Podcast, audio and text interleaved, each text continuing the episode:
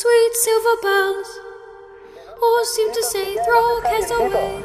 Lleven los elotes de a 5, de a 5, levanten de a 5, le cuentan los elotes. Hola tío, he venido a que me cuentes el final del cuento navideño que dejamos pendiente la semana pasada. Hola sobrina. Hola a todos. Claro que te contaré la segunda parte de este cuento maravilloso. Pero, ¿en qué me quedé?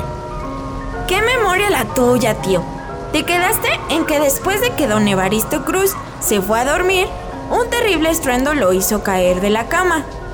Todos los ruidos externos desaparecieron, para luego comenzar a escuchar lamentos y cadenas arrastrándose por el suelo. Entre la oscuridad, logró ver una sombra de un hombre. En eso te quedaste. Ah, sí, sí, mi niña. Permíteme continuar. Evaristo Cruz vio una sombra con silueta de hombre, un hombre que flotaba y que de su cuerpo se desprendían cadenas y grilletes.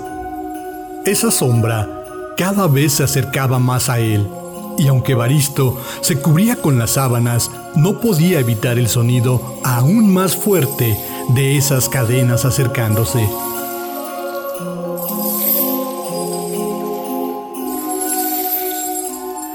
¿Quién eres? ¿Quién eres? Tú no existes, estoy dormido, estoy soñando. La maldita comida que me hizo Cleo me hizo daño, pero ya verá, ya verá, ya somos muchos en este edificio y mañana se larga. ¿Eso crees? ¿Crees que soy parte de una indigestión? pues no. No, Evaristo, quítate esa sábana del rostro. Eso no te salvará de mí. ¿Quién eres? ¿Qué quieres de mí? Vete, vete, déjame. ¿No me recuerdas, socio? ¿No recuerdas al hombre que te enseñó la avaricia? ¿No recuerdas quién fue el que te hizo socio de su empresa? Soy yo, Juan Márquez, tu socio. ¡Mírame! No, no, no, no puede ser tú. Tú estás muerto. Hace siete años yo mismo te enterré en el panteón. Así es, así es. Pero vengo a enseñarte tu futuro fuera de este mundo. Durante mi vida forjé cada eslabón de estas cadenas que ves. Y estos billetes son el peso de mi conciencia. Esto lo causó mi avaricia, mi maldad. Y ahora mi alma está en un eterno viaje. Y tú, mi amigo, estás forjando cadenas aún más pesadas que las mías. Y vengo a advertirte de tu futuro castigo. Ya lo ves, amigo mío. No nada más se paga con dinero. Ya vendrán a visitarte tres espíritus que antes de la medianoche uno a la medianoche y uno después de la medianoche. ¿Y no pueden ser todos juntos para terminar esto más rápido? te esperaré, Evaristo, te esperaré. Después de esta visita, Evaristo Cruz no entendía qué pasaba a su alrededor. Cuando apenas asimilaba lo que acababa de suceder, comenzó a ver una luz brillante e incandescente que se metía entre las cortinas de su vivienda y recorría toda su habitación, hasta que, poco a poco, fue tomando forma. Me advirtieron que vendrías. ¿Vienes a hacerme daño? O dime, ¿cuál es tu misión? No, Evaristo, no vengo a hacerte daño. Soy el espíritu, el espíritu de la Navidad pasada. Ven, Dame tu mano, acompáñame, sigue mi luz y te mostraré. De un relámpago desaparecieron los dos de aquella habitación y aparecieron en un lugar muy familiar para los ojos de Evaristo. ¿A dónde se fueron? Dime, dime, dime. Calma, niña, calma. Se fueron a ver las navidades pasadas de Evaristo. Este lugar yo lo conozco. Claro, claro, es el internado donde pasé toda mi infancia y parte de mi adolescencia. A esos niños yo los conozco. Sí, eran mis amigos, yendo a pasar la Navidad con sus familias. Así es, es una de tus Navidades pasadas. ¿Ya viste a ese niño que está solo en esa banca? Sentado, cantando villancicos, que aún estando solo festejaba la Navidad muy a su manera. Sí. Pobre niño solo y desgraciado. Lo sé, soy yo. Vámonos de aquí, espíritu. Aún no. Ven, sígueme. ¿Ves a ese joven? Está feliz, de ver a su hermana, a su hermana que ha convencido a su padre de ir por su hermano para pasar la Navidad a su lado. Sí, fue un día antes de Navidad. Aún lo recuerdo. Aún recuerdo a mi pequeña hermana, tan llena de vida, y murió tan joven. Pero ella tuvo un hijo, tu sobrino Andrés, al cual rechazas cada vez que puedes. Evaristo pensó que ahí terminarían los recuerdos que le mostró el espíritu de la Navidad pasada, pero el último lo hizo recordar a su gran amor, Sonia. Se compra colchones o algo de fierro viejo que vendan. ¿Sonia? ¿La enfermera que se encontró en las escaleras del edificio? ¿A la que no le quiso dar ayuda para los niños huérfanos y enfermos? Sí, es ella. Sonia era su prometida. ¿Recuerdas a Sonia? pues cómo no la vas a recordar si hoy te la encontraste después de tantos años. Te burlaste de ella y le negaste ayuda para los necesitados. Realmente no supe cómo reaccionar al verla. Y sinceramente no quiero ver este recuerdo. Por favor, no me lo enseñes, espíritu. Si quieres regresar a tu presente, lo tienes que ver. A Evaristo no le quedó otra más que ver eso que no quería revivir en su mente. Evaristo, ¿recuerdas aquella posada donde nos conocimos? Donde éramos muy pobres, pero muy felices. Y ahora, cada vez tienes más dinero, Evaristo, pero somos menos felices. Solo te importa el dinero. Hoy es Navidad y mírate, trabajando, sin importarte que mis padres y yo te esperamos en casa con una gran cena.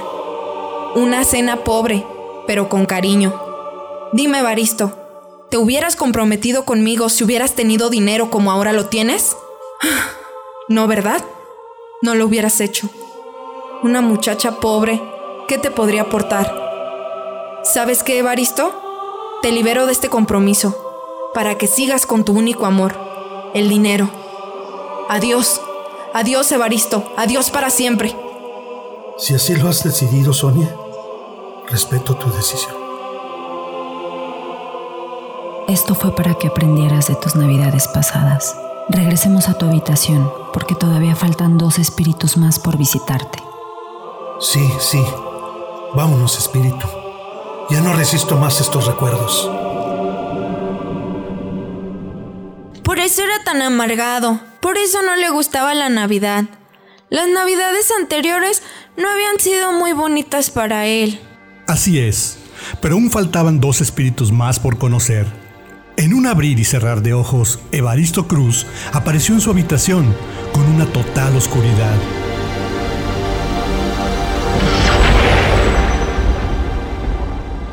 Aún no se reponía de los sentimientos de su recuerdo cuando comenzó a escuchar el ruido de su reloj viejo que anunciaba la medianoche. Navidad, Navidad, hoy es Navidad.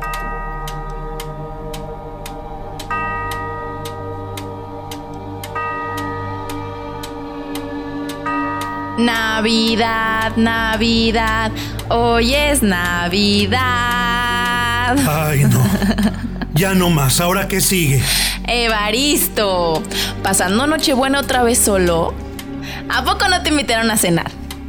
Pues ¿quién te va a invitar si nadie te quiere? Los más cercanos a ti son tus inquilinos y no les agradas mucho que digamos, ¿eh? ¿Sabes qué? Los deberías de correr a todos. Al fin, como tú dices, ya son muchos en el edificio. Ven, toma mi túnica. Y mira, recuerda que ellos a ti no te pueden ver ni sentir. Pero tú, mi amigo, sí sentirás lo que verás. ¿A dónde me llevarás? No muy lejos. A tu alrededor pasan cosas que son tristes y complicadas, y tú te encargas de que sean peores. El mundo pasa por su peor momento, con pobreza y con odio, con poca culpa, valores casi inexistentes, una enfermedad que no logran descifrar, y lo más fácil para ustedes los humanos es culpar a Dios y no ver su propia maldad. Mira, ¿reconoces esta casa? Sí. Es una vivienda de este edificio. Es la casa de Jaime. Sí, al que quieres echar en Navidad a la calle. Mira, ve lo que está sucediendo. Vamos a cenar? Tu mamá preparó un pollo rostizado y una sopa mágica. Esta sopa tiene letras y mientras comes, puedes escribir tus deseos de Navidad en ella. Ve por tus hermanos y diles que ya vamos a cenar. Padre, ¿podrías llamarlos tú? Yo me siento muy cansado. Me duele mi pierna y no has comprado mi medicamento. Me cuesta mucho trabajo mover mi pie. ¿Solo cenarán eso? No puede ser tanta miseria. ¿Qué tiene el niño? Tiene una enfermedad delicada. Podría morir si no toma sus medicamentos. Pero a ti qué más te da si Jaime le compra o no sus medicamentos. Lo que quieres es tu renta. Pero logro ver algo, ¿eh? Tu renta estará completa, pero la Navidad siguiente no veo al niño sentado en la mesa con su familia. ¿Y ahora? ¿Qué hacemos en la casa de Andrés? Adivinen qué es. Es un animal de dos patas que ruge, que ruñe y que se queja de todo. Y además de todo, lo hace gritando. ¿Qué animal es? ¡Es Don Evaristo! ¡Ey! No digan eso. Mi tío es el único familiar que me queda. Y acepto que fue gracioso el chiste, pero mejor brindemos por ese pobre infeliz desgraciado. Brindemos porque esté con nosotros el próximo año. Así es, amor. Salud por tu tío Evaristo. Vámonos, que aún te falta un espíritu por conocer. Ya basta. No me gusta lo que veo. Aún no terminaba de hablar cuando... Evaristo ya se encontraba en su habitación, nuevamente solo, en espera del tercer espíritu. Su espera no fue prolongada, pues en un parpadear de ojos estaba frente a él un espíritu oscuro que no mostraba su rostro, muy parecido a una Catrina. Este espíritu no hablaba, sin embargo, Evaristo dedujo que sería el espíritu de la Navidad futura. Este espíritu solo le señaló a Evaristo su cama, donde se encontraba su cuerpo pálido, frío, desnudo y sin vida. No, espíritu, no puedo ser yo. Apenas creía lo que veía, cuando de repente vio a Clotilde y a don Samuel, quienes saqueaban todas sus cosas. Maldito viejo. No le dejé ni lo que traía puesto. Después de soportar tanta humillación, ni eso se merecía el desgraciado. Murió aquí, solo. Nadie lo quería. Ni su sobrino se apiadó de él. Si vieras el gusto que le dio a Jaime cuando supo que se murió. Ya ves que desde que se murió el Jimmy, no es el mismo. Pero con este trabajo que tiene, ya hasta se va a cambiar a una casota. Ya cállate vieja y sigue guardando las cosas. Esto lo vendo mañana en el tianguis y ese otro puño de cosas de empeño. Y una buena lana nos vamos a sacar. Después nos largamos de aquí. ¿Samuel? ¿El vecino zarrapastroso que no hablaba con nadie? ¿Él era novio de Doña Cleo? Sí, así es. Ese mismo. Su novio y su cómplice eran malas personas que esperaban la muerte de don Evaristo Cruz, como sopilotes. ¡Ya basta! ¡Ya basta! Ya no quiero ver esto. ¿Esta es mi futura Navidad? ¿Mi muerte? Espíritu, prometo cambiar, prometo ser mejor persona en lo que me queda de vida. Pero por favor, no permitas que sea esta mi muerte. El espíritu asintió con la cabeza, dándole a entender que el futuro puede cambiar si así lo deseamos. Evaristo cerró los ojos y al abrirlos todo parecía un mal sueño. Corrió a la puerta de su vivienda, salió corriendo al departamento de su sobrino Andrés y tocó la puerta. Andrés, Cassandra, abran esa puerta. Tío, ¿qué pasa? ¿Qué pasa? ¿Cuál es la emergencia? ¿La renta ya te la pagué? No, no es eso. Dime, ¿qué día es hoy? Tío, es Navidad. ¡Estoy vivo! ¡Estoy vivo! Hazme un favor, Andrés, por favor, hazme un favor. Compra obsequios para los niños de Jaime. Dile a Tadeo, el chef del cuarto piso, que haga una cena digna de reyes. Que esta noche la Navidad se pasa en mi casa. Que no falte nadie. Invita a todos los inquilinos y compra regalos para todos. Y unos cuantos huesos para el perrito de Alicia. Así será, tío. No sé qué te pasó, pero siento que es un milagro de la Navidad. Esa Navidad, Evaristo comenzó a enmendar sus malas actitudes y acciones. Ayudó a Jimmy con el dinero de su medicamento y prácticamente se convirtió en su abuelo. Jaime consiguió un muy buen trabajo. Alicia organizó una cita entre Sonia y Evaristo para que arreglaran su pasado y pudieran ser amigos. Andrés y Cassandra ahora tienen una bonita relación con Evaristo. Cleo y Samuel se fueron por decisión propia del edificio. Yo solo tengo algo que decir, tío. ¡Feliz Navidad a los hombres y mujeres de buena voluntad!